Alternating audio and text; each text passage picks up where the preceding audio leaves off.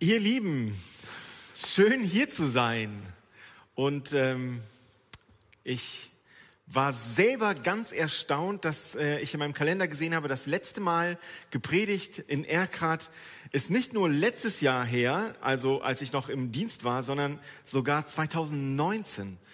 Ähm, und das ist schon echt eine ganze Weile zurück. Fast zwei Jahre ähm, war ich nicht mehr mit dabei, aber es ist immer noch, die Bühne sieht noch gleich aus, aber ihr seid nicht hier. Ihr seid zu Hause ähm, und ich hoffe, euch geht's gut. Einen lieben Gruß an alle, die ihr zu Hause seid, da wo ihr seid, in eurem Wohnzimmer, unterwegs, soweit es möglich ist, am Handy oder sonst wo. Schön, dass du dabei bist, weil ich freue mich, dass ich hier wieder mit dabei sein kann und dabei sein möchte und dabei sein darf. Insofern, seid gegrüßt. Und ich hoffe, dass du in den vergangenen Monaten, äh, vergangenen Monaten sowieso, aber in den vergangenen Wochen diese Serie hier mitverfolgt hast. Wir haben ja eine Serie, ähm, die heißt Mehr Jesus im Miteinander. Und ich werde heute noch einmal zu diesem Thema predigen, am Palmsonntag, so quasi ähm, im Vorgriff zur Karwoche. Ostern steht an und dann wird es irgendwann auch wieder eine neue Serie geben. Ich schließe diese Serie jetzt quasi mit dem Thema heute ab, das da lautet, wie wir Menschen in Not begegnen können. Und bevor ich eine ganz einfache Definition davon ablege, wer in Not ist und was es bedeuten kann, wenn jemand in Not ist und was jemandem begegnen bedeutet oder was helfen bedeuten könnte, erzähle ich euch eine Geschichte.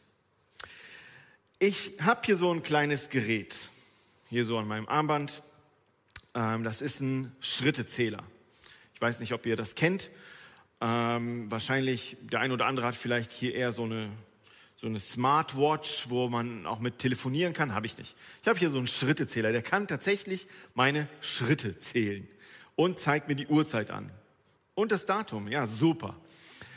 Und dieser Schrittezähler, ähm, der hat ein Ziel eingespeichert, und zwar 10.000 Schritte am Tag. Und meistens schaffe ich das auch. Ich mache dann meine Schritte, gerade auf der Baustelle zu Hause, wenn ich dann das Material von A nach B trage und ähm, hier was werkel und da was werkel und meistens die 10.000 Schritte, das schaffe ich. Manchmal gucke ich aber abends drauf und sehe, oh, da fehlen noch zwei manchmal auch vier, manchmal auch sechstausend.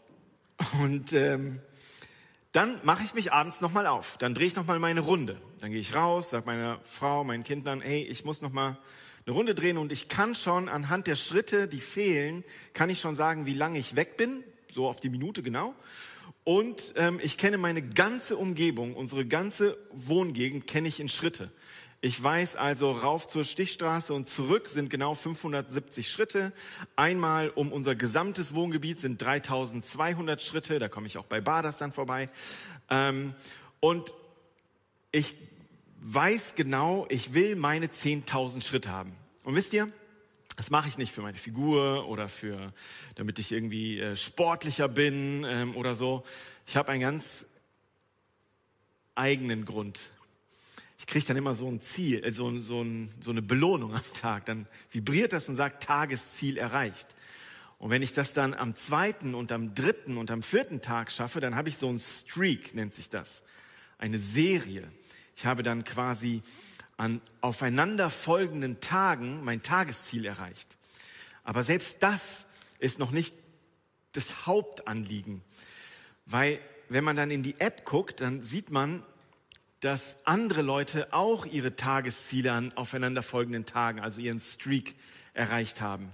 Und dann steht bei mir, du hast deinen Streak schon bei 70 Tagen, bei 100 Tagen und du bist besser als 56 Prozent der anderen Nutzer oder als 70 oder als 80 oder als 90 und dann will ich an diesem Streak dranbleiben. Und so war ich an meiner Baustelle und war am Arbeiten und ähm, habe mit Estrich gearbeitet, das ist also Beton, ich habe ähm, Wasser in einen Eimer, ich habe Estrich in einen Eimer, habe das Ganze durchgerührt, bin an eine Stelle gegangen, wo ich es zu verarbeiten hatte, Estrich reingegossen, alles schön so ausgebreitet, gebaut, bisschen anziehen lassen, nochmal anfeuchten, nachgehen, das andere gemacht. Und dann gucke ich auf meinen Schrittezähler Ne? Und der sah so aus. Kein Schrittezähler. Das kleine Gerät war weg. Das hier. Weg. Ich dachte, nein, nein, nein, nein, nein, mein Streak. Das war mein erster Gedanke. Mein Streak. Wie, wie, wie soll ich meine, meine Schritte heute schaffen? Und ich habe alles abgesucht. Der Ort, wo ich war, äh, Garage, die Sachen holen, ähm, da, wo ich gebaut habe. Ich habe es einfach nicht gefunden. Dann dachte ich so, warte, vielleicht, vielleicht ist es gestern schon rausgefallen. Vielleicht liegt es neben dem Bett. Ich runtergegangen, neben dem Bett geschaut. Ich habe meinen Schrittezähler nicht gefunden. Und dann kam ich auf die Idee, schau doch in der App nach, wann das letzte Mal Schritte ähm, festgestellt worden sind. Und da habe ich gesehen, von einer halben Stunde hat er noch Schritte gezählt. Also muss es in der letzten halben Stunde passiert sein. Und ich suche und suche und dann kam ich auf die Idee, dass ich mit meinem Handy über Bluetooth ähm, das Gerät suchen kann. Und dann habe ich im ganzen Haus, bin ich mit dem Handy rumgelaufen, habe eine Bluetooth-Verbindung gesucht und dann stand ich über dem Estrich. Drr, drr, drr. Nein, kann doch nicht wahr sein, oder? Dann habe ich auf Gerät soll vibrieren klicken und der Estrich vibrierte. Drr, drr, drr. Da ist beim Rühren oder beim Arbeiten, keine Ahnung, das Teil rausgefallen in den Estrich, ich habe es zugeschmiert. Also habe ich mir einen Bohrhammer geholt, habe den ganzen Estrich aufgestemmt, um dieses Gerät zu finden, um dieses kleine Teil zu finden. Und ich habe es gefunden. Und ich stand da und dachte so, ja, ich habe es gefunden. Ich werde meinen Streak retten. Ich hatte an dem Tag hatte ich 265 Tage am Stück. Also noch 100 Tage und ich hatte ein ganzes Jahr. Ich war so glücklich. Ihr glaubt gar nicht, wie glücklich ich war, dieses Gerät gefunden zu haben. Fünf Tage später habe ich meinen Streak vergessen. Ich habe abends Nachrichten geguckt und es war 0.02 Uhr und ich gucke drauf, 8000 Schritte, 271 Tage Streak kaputt. Es war echt traurig. Aber an dem einen Tag war ich so glücklich. Ich habe dem so einen hohen, also es war, war mir so viel wert, dass ich gesagt habe, ich, ich reiß diesen Estrich daraus. Diese Story soll eins zeigen. Was ist eigentlich wertvoll? Und es sind nicht die Materialkosten. Das ist so ein 10, 15 Euro Ding. Das ist wirklich nicht der Rede wert. Es war aber der Wert, dem ich diesem Gerät beigemessen habe. Ich habe diesem Ding unglaublichen Wert gegeben oder dem Streak dahinter. Und damit komme ich zu meiner ersten wichtigen Aussage für heute. Wert wird einer Sache oder einer Person gegeben. Ich glaube, dass Wert einer Sache oder einer Person oder einem Umstand gegeben wird. Wem oder was misst du Wert bei? Wem oder was gibst du Wert? Und ich denke, wir machen das alle so in der Art wie ich mit meinem Schrittezähler. Du natürlich nicht mit deinem Schrittezähler, auf gar keinen Fall. Nein, auch nicht mit äh, einem Streak und mit sonst was. Aber jeder von uns hat Dinge, die ihm wertvoll sind. Tatsächlich materielle Dinge. Ohne dass sie gleich zum Götzen werden müssen. Es muss nicht sein, dass ähm, dass dein Auto auch ein, sofort ein Götze ist, nur weil du sagst, dieses materielle Ding, das ist, das ist mir was wert. Deswegen dürfen meine Kinder da drin auch nicht essen oder mit Schuhen reingehen oder überhaupt reingehen. Nein. Ähm, oder sogar Beziehungen. Beziehungen können auch einen, einen großen Wert haben. Ich weiß nicht, was für einen Wert du der ein oder anderen Beziehung beimisst oder aber auch Verhaltensweisen. Und auch da glaube ich, dass wir Menschen so ticken, dass wir ähm, einem gewissen, einer gewissen Art von Verhalten, von ähm, Interaktion, von sozialer Interaktion, dass wir dem Wert beimessen. Und zwar auch einen hohen Wert beimessen, weil wir ihm diesen Wert geben in der Art und Weise, wie wir miteinander umgehen. Wir geben Dingen und Menschen und Umständen geben wir Wert. Genauso meine Überzeugung. Und da vermischt sich so langsam auch unser Sprachgebrauch. Das sind dann meine Werte, meine Überzeugung, Dinge, die, die mir wichtig sind, die, über die ich nichts kommen lasse, denen gebe ich Wert. Das sind meine Werte. Und jeder von uns, habe ich gesagt, misst den unterschiedlichsten Dingen den unterschiedlichsten Wert bei. Was ist deins? Was ist dein Ding, dem du Wert beimisst? Was ist ein Leben wert? Was ist wertvolles Leben? Macht Geld mein Leben wertvoll? Oder Gesundheit? Oder Schönheit? Oder Leistung? Damit will ich die zweite Aussage treffen, die mir für heute wichtig ist. Du bist wertvoll. Du bist wertvoll.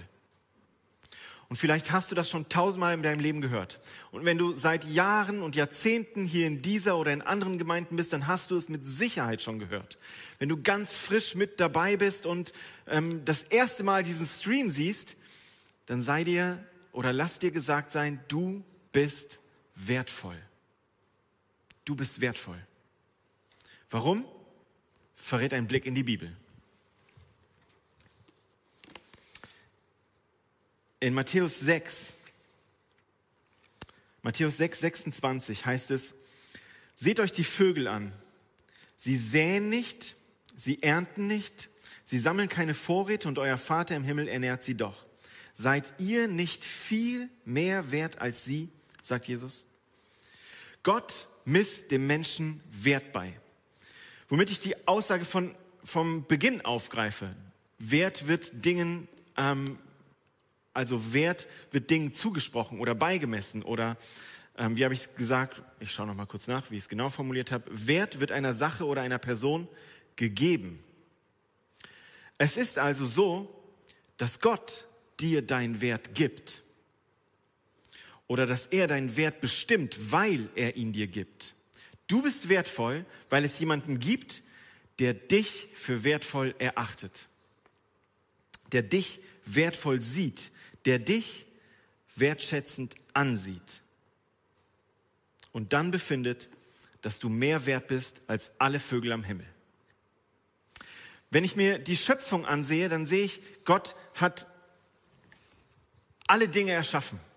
Er hat alles erschaffen in dieser Welt. Er hat angefangen und hat das Universum ins Leben gerufen und hat Billionen und Aberbillionen von Galaxien ins Leben gerufen und noch viel, viel mehr Sonnensysteme und Planeten und, und Sterne und unser Sonnensystem und unsere Planeten und unseren kleinen Kosmos, in dem wir sind. Und er hat auf dieser Erde hatte er Tiere und Pflanzen erschaffen und er hat Physik erschaffen und er hat Gesetzmäßigkeiten erschaffen. Er hat Kleines erschaffen und er hat Großes erschaffen.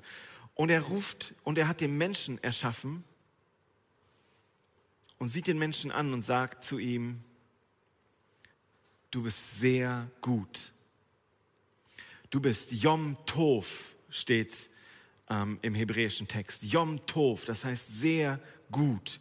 Du bist Yom Tov, weil Gott dich gemacht hat, weil Gott dich erdacht hat.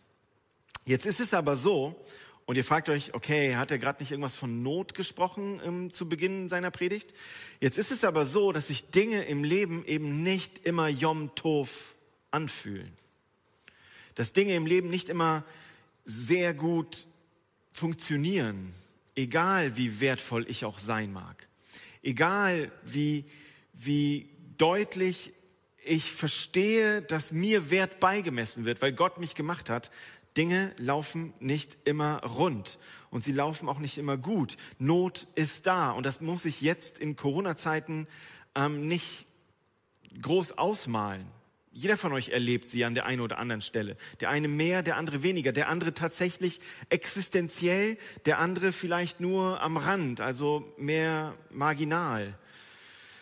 Aber Not ist da und sie ist hier in unserer Gesellschaft und sie ist um uns herum, in den Gesellschaften um uns herum und auf dieser ganzen Welt ist Not da. Und es scheint, als ob Not irgendwie dazugehört. Als ob Not seinen Platz hat in dieser Welt. Aber Not wird von Gott wahrgenommen. Gott sieht deine Not. Und er sieht die Not des anderen, weil Jesus dich sieht. Und Jesus hat schon immer Menschen gesehen. In Markus 6 heißt es, als Jesus aus dem Boot stieg und die vielen Menschen sah, ergriff ihn tiefes Mitgefühl, denn sie waren wie Schafe, die keinen Hirten haben. Weißt du, Jesus kommt dort an ähm, im See Genezareth und er kommt dort an und sieht die Leute, die ihm gefolgt sind. Die, die sind teilweise um den ganzen See gelaufen, er hat gepredigt, er hat geheilt und die sind ihm hinterher und wollten mehr Jesus, mehr Jesus. Und sie haben ihre Freunde geholt und standen alle miteinander. Und Jesus sieht sie und er hat Mitleid, weil er denkt, die stecken wie im Estrich fest. Die gehören da nicht hin. Das ist nicht ihr Platz. Das ist nicht das, wofür sie erdacht worden sind. Sie stecken fest. Und ich komme, um sie zu suchen und sie zu retten. Ich mache mich auf.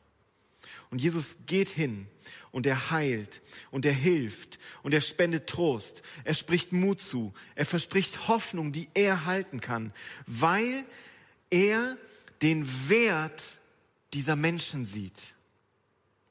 Er sieht jeden Einzelnen und sagt, du bist wertvoll. Du bist ein Geschöpf Gottes. Du bist wertvoll. Du bist ein Geschöpf Gottes. Du bist wertvoll. Du bist ein Geschöpf Gottes. Und da, wo du drin steckst, ist nicht der Ort, wo du drin stecken solltest. Und das macht mein Herz schwer. Das sagt Jesus in diesem Moment, wenn er Mitgefühl mit diesen Menschen hat, denn sie waren wie Schafe, die keinen Hirten haben. Und dabei ist Not so vielschichtig, auf so vielen unterschiedlichen Ebenen. In der Bibel begegnet uns das, dass Jesus Kranke heilt, dass er Hungrigen zu essen gibt, dass er Aussätzige nicht nur heilt, sondern sie wieder der Gesellschaft ähm, zuführt, dass er Gefangenen, ähm, dass er Gefangenen begegnet, dass er Sündern mit Sündern Umgang hat und ihre Stellung ähm, ganz anders betrachtet, als wie die Gesellschaft das damals betrachtet hat. Und diese Serie, sie spricht davon, wie wir mehr Jesus im Miteinander erleben können. Da ist es. So hat's Jesus gemacht. Und wenn ihr euch erinnert, vor einigen Wochen, Martin hat die Serie damit begonnen, dass er sagte, nehmt euch Jesus zum Vorbild. So ist Jesus den Menschen begegnet. Er hatte Mitleid mit ihnen, er hat sie angesehen und ist auf sie zugegangen. Und wenn im Laufe der Serie haben wir dann in, in unterschiedlichen Bereichen hineingeschaut, wie Jesus Menschen auf unterschiedlichen Ebenen begegnet ist, damit wir mehr Jesus im Miteinander haben. Und wir haben äh, Mark gehört, wir haben Martin, ähm, Martin auch gehört und Tim und Hans und Uli und wir alle haben darüber gesprochen, wie wir miteinander reden, wie wir miteinander streiten, wie wir Dinge benennen, wie wir ähm, welches Maß wir anlegen können an die Dinge und wie wir einander vergeben. Und hier zeigt Jesus, wie er Menschen in Not begegnet. Er geht hin, er macht sich auf und ist sich nicht zu schade, alles dafür zu tun, dass diese Menschen wieder heil werden. Wir wissen also, dass erstens Wert gegeben wird. Das war mein erster wichtiger Satz. Und das Zweite, was wir wissen, ist, dass du wertvoll bist. Nicht wegen deiner Leistung oder deinen Fähigkeiten, sondern weil Gott dir diesen Wert beimisst. Das ist das Zweite, was mir wichtig war. Und wenn das so ist, dann ist das dritte, die logische, die, die nachvollziehbare Kon Konsequenz. Dein Mitmensch ist auch wertvoll. Wenn ich dir zusprechen kann, da wo du jetzt sitzt, dass ich sage, du bist wertvoll, weil Gott dir diesen Wert gegeben hat, schon längst, noch lange bevor du geboren wurdest, hat Gott dir diesen Wert schon gegeben, dann hat er das auch getan bei deinem Nachbarn, bei deinem Arbeitskollegen, bei deinen Geschwistern, bei deinen Eltern, bei deinen Kindern, bei deinen Tanten, bei der Kassiererin beim Einkaufen, bei dem Menschen, der vor und hinter dir in der Schlange steht. Er hat das bei jedem Einzelnen gemacht, der am Auto an dir vorbeifährt. Und es fahren so viele Menschen an einem vorbei. Jeden Einzelnen hat Gott erdacht. Und jeder Einzelne ist wertvoll. Jeder dieser Menschen ist wertvoll. Egal wie nervig er ist, egal wie gut es ihm geht und egal wie schlecht es ihm geht. Egal in welcher Situation er oder sie ist. Wenn wir den, wenn wir den Wert einer Person wahrnehmen oder den Wert der Person wahrnehmen und dieser Person wertschätzend begegnen, dann passiert der erste Schritt, dass wir Not begegnen. Davon bin ich überzeugt. Und Jesus wurde immer dafür kritisiert, für die Dinge, die er getan hat, was er, wie er unterwegs war. Und, ähm, und als die Pharisäer ihn damit bedrängten und immer wieder sagten, du kannst doch nicht mit dem, du kannst doch nicht mit den Leuten rumhängen, du kannst doch nicht bei, bei den Sündern sein und, und, und. Da zitiert Jesus das Alte Testament aus Hosea 6, Vers 6 und wir finden die Passage im Matthäusevangelium. Dort heißt es, dass Jesus den Pharisäern sagt, geht und denkt einmal darüber nach, was jenes Wort bedeutet. Und jetzt kommt das Zitat. Barmherzigkeit will ich und nicht Opfer. Barmherzigkeit will ich und nicht Opfer. Und das, ihr Lieben, das ist deine Herausforderung. Und das ist auch meine. Deswegen nehme ich mich mit hinein und sage, das ist unsere Herausforderung. Barmherzigkeit. Du darfst Menschen in Not begegnen, indem du ihnen barmherzig begegnest, indem du ihnen deine Zeit schenkst, indem du ihnen hilfst, weil sie wertvoll sind in Gottes Augen. Weil nicht die Umstände das entscheiden, sondern ihr Wert ihnen beigemessen wurde. Du darfst erkennen, und das ist jetzt, ich sag mal, vielleicht sehr hart ausgedrückt, aber du darfst erkennen, dass der andere ein Mensch ist. Dein Herz darf derart geformt sein, dass du erkennst, dass der andere ein Mensch ist. Und ich sage es nochmal deutlicher. Da, wo ich der Not des anderen, wenn ich sie sehe und ihm nicht begegne, dann spreche ich dem anderen seine Menschlichkeit ab. Und Not ist so weitreichend. Aber wo sollen wir anfangen, Raul? Wo sollen wir bitte schön anfangen? Sagen hier alle und ihr alle. Wo sollen wir damit beginnen? Raul, gib doch mal ein ganz konkretes Beispiel. Gut, mache ich. Zeit. Verbringe Zeit mit Menschen. Ich konkretisiere es noch. Verbringe Zeit mit Menschen, die du kennst, die einsam sind. Du hast genauso viel Zeit wie ich und wie die anderen auch und wir können sie uns einteilen, natürlich. Und ihr habt mich auch schon über Zeit predigen hören und ähm, ich glaube, dass wir der Not des anderen begegnen können, indem wir Zeit schenken. Indem ich mich aufmache und ganz Corona-konform dem anderen begegne und sage, hey, wir gehen eine halbe Stunde spazieren oder eine Stunde spazieren und ich rufe dich an. Ich schreibe dir nicht nur eine WhatsApp, hey, wie geht's? Und guck dann sieben Stunden später, ob du geantwortet hast. Sondern ich nehme mir die Zeit für dich. Ein zweites, konkretes, es ist ganz konkret, Geld. Wenn du sagst, okay, ich, ähm, diese Woche ist ein bisschen schwer mit Zeit dafür hergeben, okay, aber ich möchte gerne jemanden mit, mit meinen finanziellen Mitteln unterstützen, dass jemand mit auf die Frauenfreizeit fahren kann mich würd's, ich habe, als ich da saß und das gehört habe, habe ich gedacht, wow, wie toll wäre das, wenn jemand sagt, ähm, ich möchte gern, dass alle 25 Frauen ähm, mitfahren, ohne dass sie etwas bezahlen. Das wäre crazy. Ähm, aber wir fangen schon mal bei diesen beiden an. Das wäre super. Wenn es dir möglich ist, hilf anderen mit deinem Geld. Und wir haben das selbst erlebt. In all meinen Jahren als Hauptamtlicher ähm, war es immer so, wir waren gut versorgt, wir, das war ganz normal, mein Job und so weiter. Und das war auch gut. Ähm, und ich habe ich hab jetzt in dieser Phase gab es eine Situation, wo wir wirklich vor einer Herausforderung standen und merkten, oh, das passt vorne und hinten nicht. Ähm, und, und es ist tatsächlich was passiert, wo wir eine Summe brauchten, um ähm, genau eine Reparatur zu machen. Und uns wurde Geld geschenkt. Und ich weiß nicht von wem, ähm, ich weiß nicht, wie das zustande kam. Wir haben nicht davon geredet, dass ähm, wir genau diese Summe brauchten und genau diese Summe war bei uns auch im Briefkasten in einem Umschlag und es stand nur drauf, Gott ist euer Versorger. Vielen Dank der Person, die das ähm, uns gegeben hat. Es war genau das, was wir gebraucht haben in diesem, in diesem Moment, in dieser Phase. Und ich weiß, dass nicht Gott auf die Erde gekommen ist und äh, mit einer Gelddruckmaschine mal eben das Geld gedruckt hat und den Umschlag in einem Schnippen gemacht hat und da reingetan hat. Nein, eine Person hat sich gedacht, hm, ich unterstütze Raul und Tina und ähm, ich habe den Eindruck, dass diese Summe ihnen weiterhelfen wird. Und du hast es in einen Briefumschlag getan, du hast dich in ein Auto gesetzt oder bist zu Fuß gekommen, hast es bei uns in den Briefkasten getan und bist wieder nach Hause gegangen. Und weißt du was? Gott hat dir das aufs Herz gelegt, noch bevor bei uns genau dieser Bedarf da war. Aber dann war er da.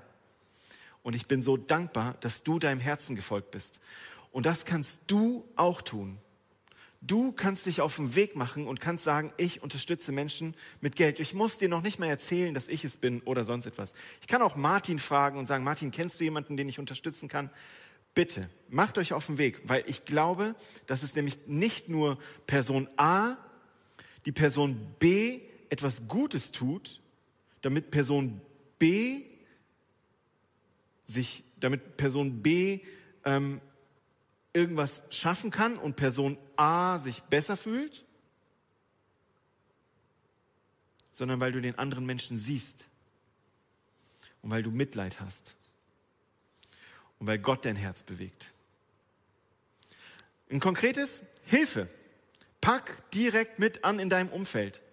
Du kannst gerne bei einem, bei einem Missionseinsatz in der Gemeinde mitfahren und ihr fahrt ähm, irgendwo hin, baut dort etwas auf, unterstützt die Menschen ganz konkret. Und das kann irgendwie in 100 Kilometer, in, in 700 Kilometer, das kann in 10.000 Kilometer weit weg sein, das kann aber auch manchmal direkt im Zimmer nebenan sein oder im Haus nebenan oder gegenüber auf der anderen Straße. Und ich könnte jetzt für alle Altersgruppen und alle ähm, für alle Menschen irgendwie versuchen, konkrete Beispiele zu geben. Mein Nachbar will Reifen wechseln und merkt, sein Wagenheber ist kaputt und kommt nicht weiter. Und ich sehe es und ich nehme es wahr und merke, das ist gerade seine Not. Und ich gehe hin und sage, hey, ähm, ich habe einen Wagenheber. Ich helfe dir. Das ist ganz einfach, konkrete, pack direkt in deinem Umfeld an. Es ist dein Einsatz. Du musst nicht irgendwo hinfahren. Matthäus 25. Dort heißt es, ich sage euch, was immer ihr für einen meiner Brüder getan habt, und wäre er noch so gering geachtet gewesen, das habt ihr für mich getan. Und Jesus hat dir das getan. Er ist deiner Not mit der allergrößten Hilfe begegnet, die ihm möglich ist. Er hat sich selbst gegeben. Und was glaubt ihr, wie würde wie würde dein Umfeld aussehen? Wie würde diese Gemeinde aussehen oder unser Umgang miteinander aussehen? Wie würde unsere Stadt aussehen? Wie würde dein, dein, die Straße erstmal, wo du wohnst? Was würde passieren, wenn wir anfangen, ähm, das neu umzusetzen oder weitermachen an der Stelle, wo wir es schon längst tun? Und ich bin so dankbar für jeden Einzelnen, der das schon längst in seinem Leben so umsetzt und weiterlebt. Ich ermutige dich heute Morgen hiermit, bleib da dran, hilf Menschen mit Not. Und wenn wir diesen Schritt gehen, wie würde sich unser Umfeld verändern? Ich glaube, dass wir mehr Barmherzigkeit in die Welt hineinbringen würden. Ich glaube, dass wir einen Unterschied ausmachen würden in der Art und Weise, wie Menschen sehen, warum machst du das eigentlich? Und wir könnten Zeugnis ablegen. Wir könnten Menschen einladen, Jesus selber kennenzulernen.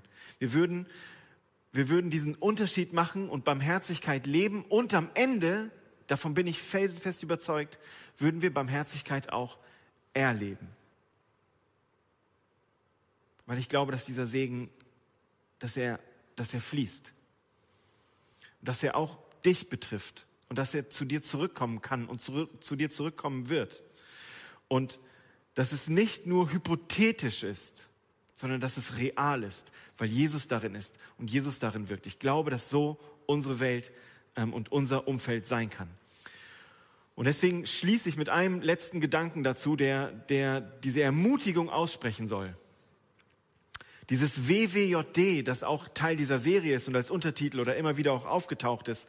Und wir haben es oft gehört, diese Buchstaben dahinter. What would Jesus do? Was würde Jesus tun? Könnte vielleicht sich dann verwandeln in ein What will Jesus do? Was wird Jesus tun? Weil er ist am Werk. Und er ist der, der in das Leben und in die Herzen und in die Situationen der Menschen hineingeht, weil ich den Wert des anderen sehe, seine Not begegne und mit Jesus hingehe. Und dann kann es sein, dass jetzt schon hier auf der Erde die Dinge Realität werden, die wir in Offenbarung 21 lesen. Und damit schließe ich. Er wird alle ihre Tränen abwischen. Es wird keinen Tod mehr geben, kein Leid und keine Schmerzen. Und es werden keine Angstschreie mehr zu hören sein. Denn was früher war, ist vergangen. Und ich glaube, dass das bereits jetzt und hier in deinem und in meinem Leben beginnen kann. Weil du es wert bist. Amen.